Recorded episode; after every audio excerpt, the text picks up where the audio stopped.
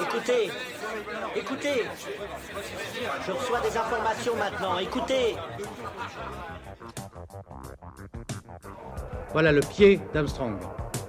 Au centre et en bas de votre écran. Et il marche maintenant. Il y aura peut-être des étapes pour aller vers Mars. Euh, il faudra peut-être d'abord apprendre en allant sur un astéroïde. Corben, mon ange, qu'est-ce que tu m'as fait là? Euh, Houston, on a un problème. Tu veux dire qu'on est dans un programme informatique Est-ce vraiment si invraisemblable And you'll see why 1984 won't be like 1984. Bonjour à toutes et à tous, vous écoutez C'est plus que de la SF, le podcast hebdomadaire sur la science-fiction animé par l'œil de Chéri et produit par ActuSF. Après avoir analysé le fléau de Stephen King dans notre précédent épisode, nous avons décidé d'inviter Catherine Dufour, cette romancière de fantasy et de science-fiction, qui écrit également au monde diplomatique et qui a imaginé l'histoire d'une pandémie futuriste dans le goût de l'immortalité. L'intrigue débute en 2213, un homme mène l'enquête autour d'un ancien virus qui a entraîné une pandémie en Mandchourie. Son investigation l'emmène à découvrir un monde misérable et post-apocalyptique où seuls les puissants peuvent survivre. Récompensé par de nombreux prix lors de sa sortie en 2005, le goût de l'immortalité se distingue pour son ambition littéraire et par la richesse de sa langue. C'est un formidable texte que nous encourageons à lire. Catherine Dufour, bonjour. Bonjour. Alors, vous nous appelez confiné de chez vous et votre fils Malo s'est transformé en ingénieur du son pour que nous puissions avoir la meilleure qualité sonore. Exactement. Avant de parler de votre livre, je voudrais avoir votre sentiment.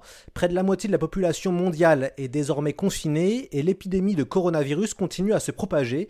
La réalité a-t-elle rattrapé la fiction? La réalité dépasse toujours la fiction. En fait, on a la fiction non pas pour inventer davantage que la réalité, on a la fiction pour apprivoiser euh, la réalité. La nature aura toujours plus d'imagination que tous les écrivains mis en tas. Donc euh, on ne peut pas dire que la réalité dépasse euh, la fiction vu que la réalité est toujours euh, 300 mètres devant la, la, fiction et que la fiction nous aide juste à, on va dire, compacter les événements et arriver à les rentrer dans notre tout petit cerveau à l'aide d'un petit livre ou d'un petit film. Alors, le, le, goût de l'immortalité s'ouvre sur une vision du futur terrifiante. Je lis maintenant un extrait de la page 13. Je peux déjà vous promettre de l'enfant mort, de la femme étranglée, de l'homme assassiné et de la veuve inconsolable, des cadavres en morceaux, divers poisons, d'horribles trafics humains, une épidémie sanglante, des spectres et des sorcières, plus une quête sans espoir, une putain, deux guerriers magnifiques dont un démon Naphoman et une, non, deux belles amitiés brisées par un sort funeste, comme si le sort pouvait être autre chose. Quel était votre état d'esprit quand vous avez commencé ce roman il y a maintenant plus de 15 ans? Euh, à l'époque, j'avais repris des études à Lyon, donc j'avais euh, des soirées libres, voire trop libres, parce que j'étais loin de ma famille. Donc j'étais un petit peu déprimée, ça s'est peut-être vu dans la tonalité du, du texte. Euh, et j'avais décidé de faire un, un Yourcenar-like, donc la, l'incipit de mon, de mon roman, c'est celui de, des mémoires d'Adrien. Parce que j'avais le sentiment que souvent la science-fiction est une littérature d'action. Et j'avais envie d'un autre livre de science-fiction, quelque chose de posé, que voilà, raconté comme par une vieille dame qui est en train de boire du thé et qui, qui raconte ses mémoires. Je trouvais que ça manquait dans, dans le panthéon science-fictif. Et moi, je fais partie de ces gens qui écrivent toujours le livre euh, dont ils pensent qu'il manque à la, à la bibliothèque. Et en plus, vous commencez très fort, puisque déjà, enfin, vous mettez dans l'ambiance, dès la page 13, qu'est-ce que le lecteur va, va recevoir pendant 300 pages? Alors en gros, ce livre, c'est une lettre qu'une femme écrit à un homme pour des raisons très précises. Euh, elle est parfaitement intéressée, cette lettre. Évidemment, ses raisons sont révélées dans les deux dernières pages. Donc elle essaye d'abord de capter son attention, ce qui explique ce teaser un petit peu euh, carrément, carrément hollywoodien. Pourquoi avoir choisi la, la Mandchourie comme euh, lieu d'intrigue? Euh, La Mandchourie, c'est vraiment un pays qui a pas de chance parce qu'ils sont coincés entre la Corée, la Russie et la Chine, et il y a le Japon pas loin. Donc ça a été une terre de sang au même titre que euh, la Pologne pendant le XXe siècle. La Mandchourie a beaucoup souffert, donc c'est un pays où il se passe beaucoup de choses. Alors pourquoi finalement choisir la Mandchourie plutôt que la Pologne? Tout simplement parce que moi, dans mon prévisionnisme, euh, j'avais dans l'idée qu'en 2300, le, le, centre de la Terre ne serait plus l'Europe comme elle l'a été au 19e siècle, mais bien l'Asie. Et je me rends compte maintenant, comme souvent en science-fiction, que c'est pas la peine de placer, c'était pas la peine de placer l'action en 2300, euh, que nous sommes déjà actuellement la, la banlieue poussive euh, d'une Asie euh, qui avance très vite on peut vraiment relier le roman comme une, on peut le voir comme une allégorie du rapport Orient et Occident aussi. Oui, tout à fait. Euh, ça m'a intéressé, moi, de me positionner comme euh, exactement comme dans les lettres persanes de Montesquieu. Comment peut-on être persan? Et là, ça m'a intéressé de me positionner euh, comme une chinoise alors, faut surtout pas euh, dire, chinoise, puisqu'elle est, elle est de Mandchourie et elle est très fière de ses origines, euh, mais comme euh, une asiatique qui vraiment voit l'Europe en général et la France de loin et de très loin, et on parle comme d'une espèce de ramassis de petites principautés pauvres et totalement inondées. C'est ça, et on suit aussi la, entre guillemets, l'épopée de cette, de cette chinoise, et on suit aussi ses souffrances, puisque c'est un personnage, euh, vous avez deux personnages et, ce personnage-là souffre beaucoup. Est-ce que c'est pas une métaphore finalement euh, de la souffrance des femmes dans cette société euh, et dans, entre guillemets dans l'histoire de l'humanité? Oui, oui, à ce niveau-là, c'est aussi un livre qui, met l'accent sur la, la, condition féminine, puisque cette jeune fille bah, elle dépend de sa mère pour euh, sa subsistance et euh, sa mère, bah, c'est une femme qui n'a pas pu faire d'études. Donc finalement, ce qui lui reste euh, comme, enfin la, la profession qu'elle choisit, c'est une des rares qui lui soit proposée, c'est-à-dire la prostitution. Donc oui, bien sûr, ça met au cœur, au cœur de mon livre, il y a la situation des femmes qui est toujours la prolétaire du prolétaire. Parlez-nous du rota, le virus que vous avez inventé. Alors ça, ça vient directement d'un rêve, parce qu'il y a quand même pas mal de mes livres qui, viennent directement d'un rêve. Et euh, ce rêve vient directement d'une situation que moi j'ai vécue, parce que je suis une vieille, c'est les années 90 et le sida. Hein. la première moitié des années 90 avant l'invention des, des trithérapies. Donc euh, bah, le sida à l'époque, c'était exactement comme le Covid maintenant, il n'y avait pas de remède. Voilà, il y avait la ZT, mais la ZT vous tuait encore plus sûrement que, le sida. C'était un antiviral euh, qui vous ratatinait, quoi. Ça détruisait à la fois les globules blancs et les globules rouges. Et ça marchait pas très bien. Donc, euh, moi, j'avais fait un cauchemar comme ça de gens traqués par, euh, par une épidémie et fuyant dans, dans des couloirs, couloirs obscurs. Et c'est ça qui m'a effectivement donné l'idée du, rotavirus. Alors je rassure tout le monde, hein, le rotavirus tel que je le décris est infiniment plus contagieux et plus, et plus létal que, le Covid, bien sûr. Surtout ne pas faire de parallèle. Ça c'est comme le Stephen King l'a dit dans un, dans un tweet. Euh, il disait arrêtez de relire le fléau, le Covid n'est pas euh, le centième du millième euh, de la gravité du fléau. Et il y a même un type qui lui a répondu qu'est-ce que t'en sais, est-ce que t'as lu le livre? Et voilà, donc depuis, on se pose la question est-ce que Stephen King lit ses livres ou est-ce qu'on peut dire qu'écrire un livre, c'est pas la même chose que le lire? Enfin bon, bref, on a bien rigolé avec ça.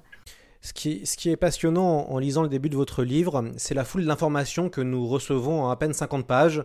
On apprend que l'Occident est en perte de vitesse, miné par la dénatalité, les animaux ont disparu avec le réchauffement climatique, l'Asie devient la première puissance mondiale, on peut vivre jusqu'à 120 ans, l'eugénisme est standardisé, on porte des vêtements intelligents. Comment vous avez imaginé cet euh, univers? Euh, En fait, je ne l'ai pas imaginé, si je l'ai trouvé tout près dans, dans ma tête. Puisqu'être écrivain de science-fiction, c'est un peu faire feu de tout bois, et on se construit au fur et à mesure qu'on lit des journaux comme Nature, La Recherche, ou juste qu'on ouvre les yeux euh, sur, sur le monde tel qu'il va on se construit systématiquement un, avenir. On voilà, c'est un réflexe. Dès qu'on lit un article sur, je sais pas, les, recherches sur la vasopressine, c'est une hormone, on se dit, oh, et si ça, ça arrive dans notre assiette dans 30 ans, qu'est-ce que ça va donner dans, la, dans le champ social Donc euh, oui, j'ai imaginé, mais tout ça est tout près dans, dans ma tête, j'ai qu'à puiser dedans. Euh, je me suis beaucoup inspirée des projections de Greenpeace et je les ai tirées à 100-200 ans. Mais là, tel que vous, vous le dites, Lloyd, on voit bien qu'il ne faudra pas attendre 100-200 ans pour que la Chine devienne le centre du monde, que les animaux disparaissent euh, et qu'il y ait une, une épidémie grave. Autre la tonne d'informations que nous recevons page après page, l'immersion euh, dans votre roman se fait aussi par le mélange de néologismes chinois qui parcourent le texte. Oui, alors là, moi j'ai vraiment euh, beaucoup travaillé sur cet aspect-là, parce qu'il n'y a rien de plus agaçant dans les films de science-fiction que d'avoir des espèces de mots valises où on ne sait pas ce que c'est et on finit par comprendre que ceci est un, probablement une arme de poing ou ceci est probablement un nouveau mixeur. Donc j'ai fait attention d'être à la fois compréhensible et futuriste. J'ai beaucoup travaillé sur, euh, sur le lexique pour que ce soit à peu près immédiatement compréhensible, euh, tous mes, néologismes ne soient pas, ne soient pas euh, hiéroglyphiques, cryptiques. C'est ça. Un, livre, c'est aussi un, travail avec un éditeur. le goût de l'immortalité a été publié chez Mnemos. Comment vous avez travaillé ensemble?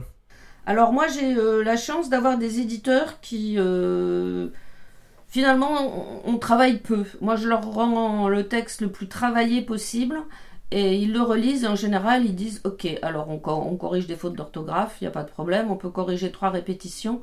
La seule chose que je leur demande finalement c'est de me dire euh, là où tu t'ennuies, tu rayes tout le passage. Euh, c'est voilà à partir du moment où votre lecteur euh, s'endort, c'est le moment de sortir le sécateur. Donc j'ai des relations de travail avec euh, mes éditeurs et mes éditrices. Là, en, l'occurrence, c'était Audrey Petit qui était chez Mnemos euh, à l'époque, euh, qui sont finalement pas de grosses séances de travail. J'essaye vraiment de livrer un livre totalement fini. Et la seule chose dont je me rends pas compte, c'est le fameux Kill Your Darling. C'est-à-dire qu'il y a des passages que tu as écrits, tu les trouves très beaux, et, en fait, c'est juste un petit darling, et ça, ça plaît juste à toi et pas aux autres.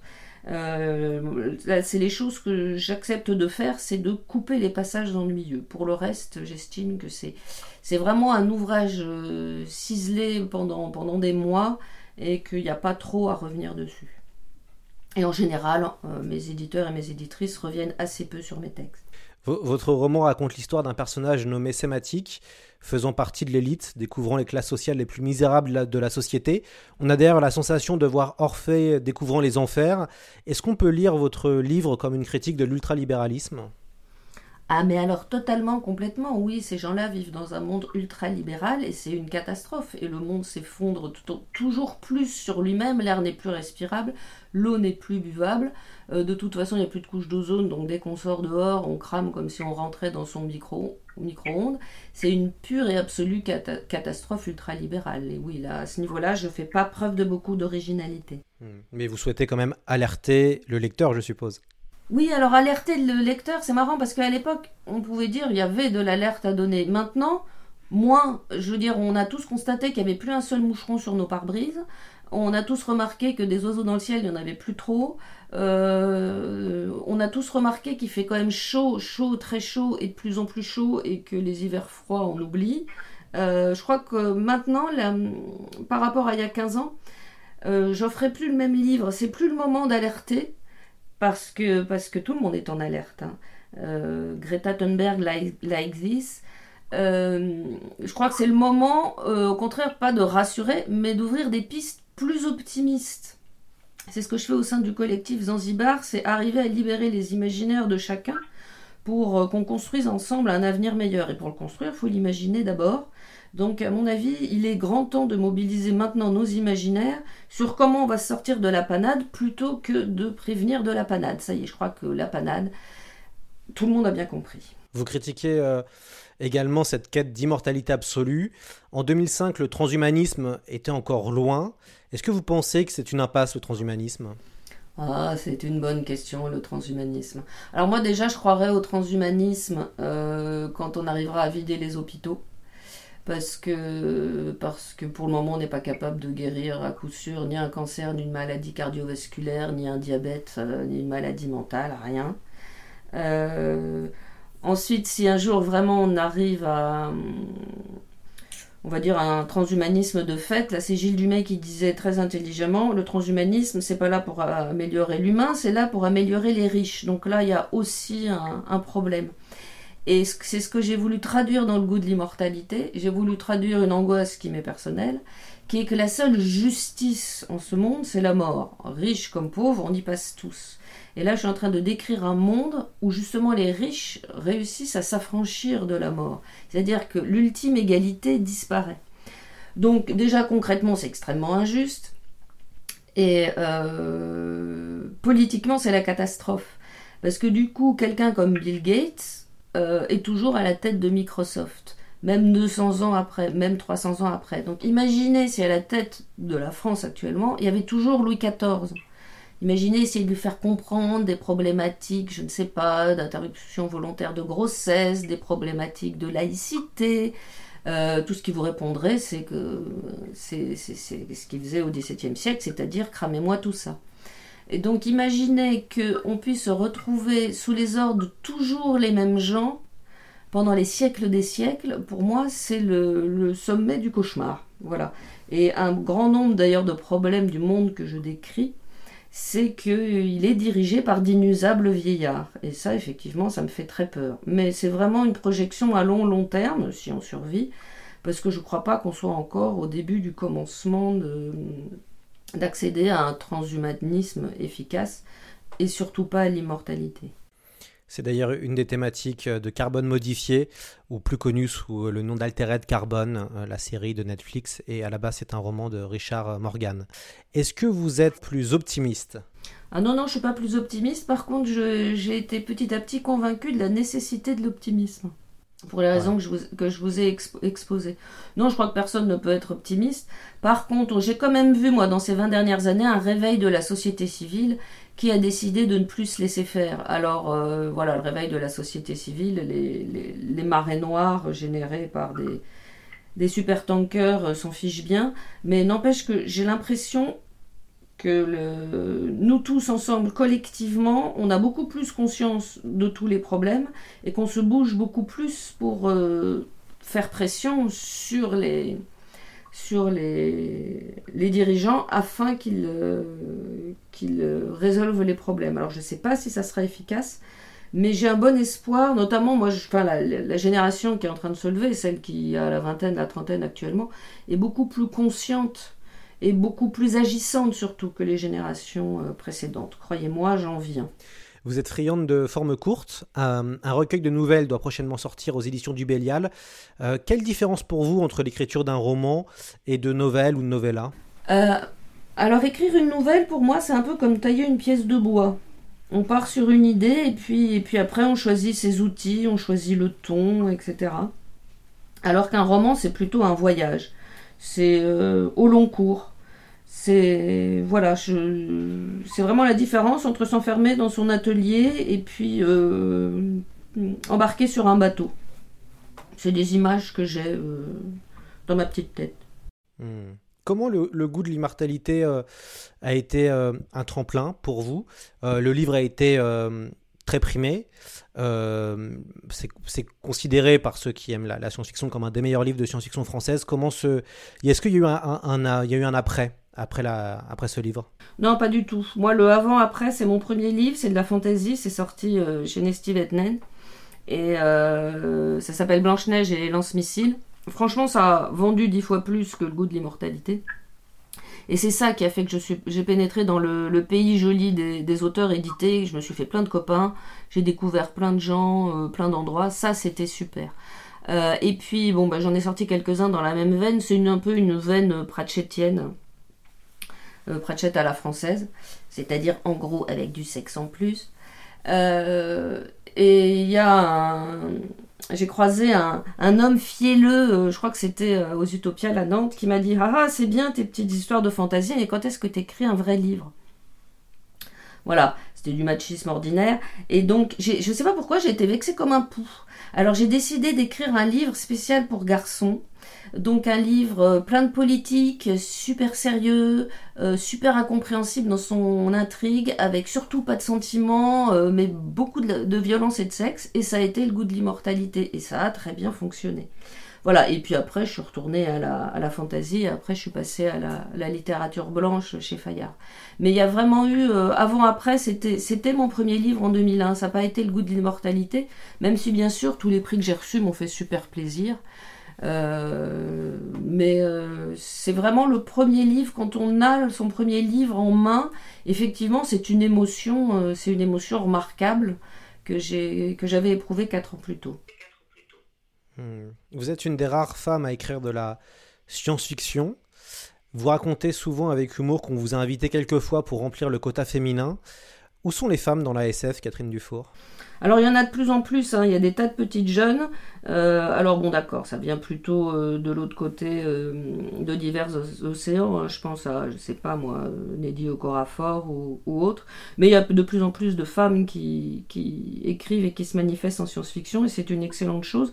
À un moment j'avais un peu peur parce que euh, on était trois ou quatre moi quand je suis arrivée et puis dix ans plus tard on était toujours trois ou quatre. La relève venait pas vite mais là elle arrive et ça c'est ça, ça, ça fait plaisir et, ça soulage. Et c'est vrai que pendant tout un temps, moi j'étais invitée uniquement aux tables rondes, femmes et science-fiction, femmes et fantasy, euh, qu'est-ce que la science-fiction féminine. Et je me souviens, toujours aux Utopias, il y avait une table ronde femmes et science-fiction, il n'y avait que des hommes invités.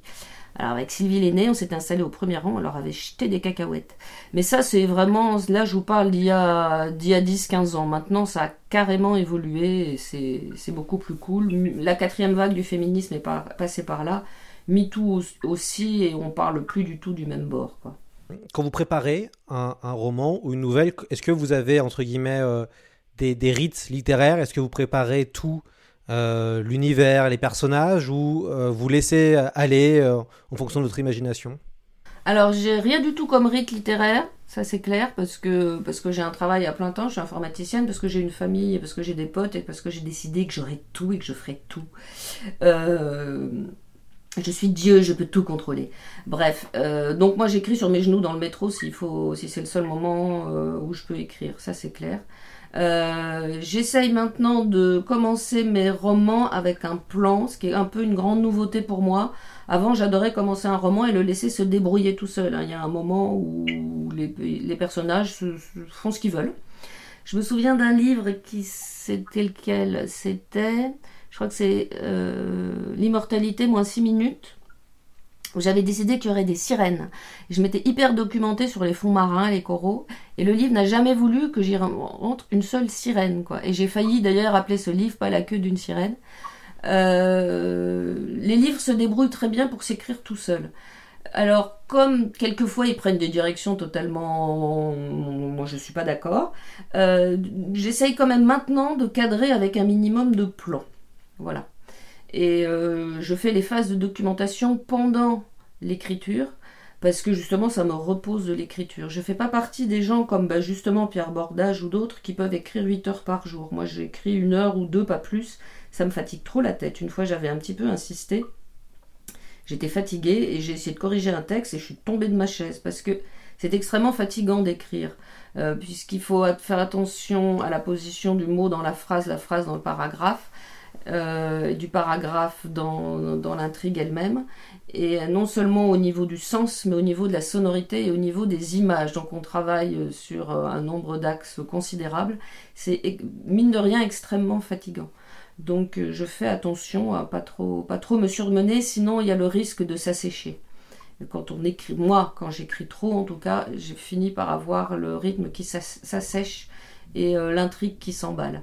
J'ai vraiment l'impression quelquefois quand j'écris de d'être sur le dos d'un cheval, de, de faire plutôt du de l'éducation animale plutôt qu'une activité manuelle. Faut, il faut ménager sa monture, il faut l'apprivoiser, il faut pas lui faire peur. C'est assez physique, mine de rien. Eh ben, écoutez, c'est la fin de notre émission. Merci beaucoup Catherine Dufour d'avoir accepté notre invitation. Et on, en profite pour euh, remercier votre fils Malo qui s'est transformé en ingénieur du son pour que nous ayons la meilleure qualité sonore. Quelles seront vos prochaines actualités, Catherine Dufour?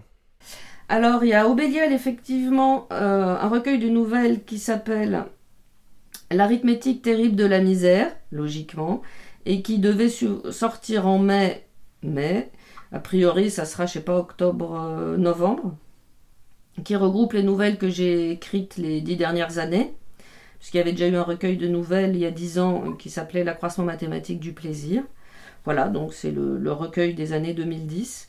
Et puis il y aura un polar, un polar fantastique qui va sortir euh, au seuil, euh, qui va s'intituler Au bal des absents. Et là aussi c'est pareil, c'était prévu pour quoi septembre, mais seul Dieu et le Covid peuvent dire quand ce livre-là sortira. Voilà. Et puis après, là, je vais me mettre sur un, nouveau livre de science-fiction, probablement pour, euh, le Bélial. Très bien. Alors on rappelle que le goût de l'immortalité est disponible aux éditions Nemos et au livre de poche. On recommande vivement la lecture de ce roman. On remercie nos auditeurs et auditrices qui sont de plus en plus enthousiastes et nombreux. N'hésitez pas à nous suivre sur Twitter. D'ici là, portez-vous bien et bon confinement.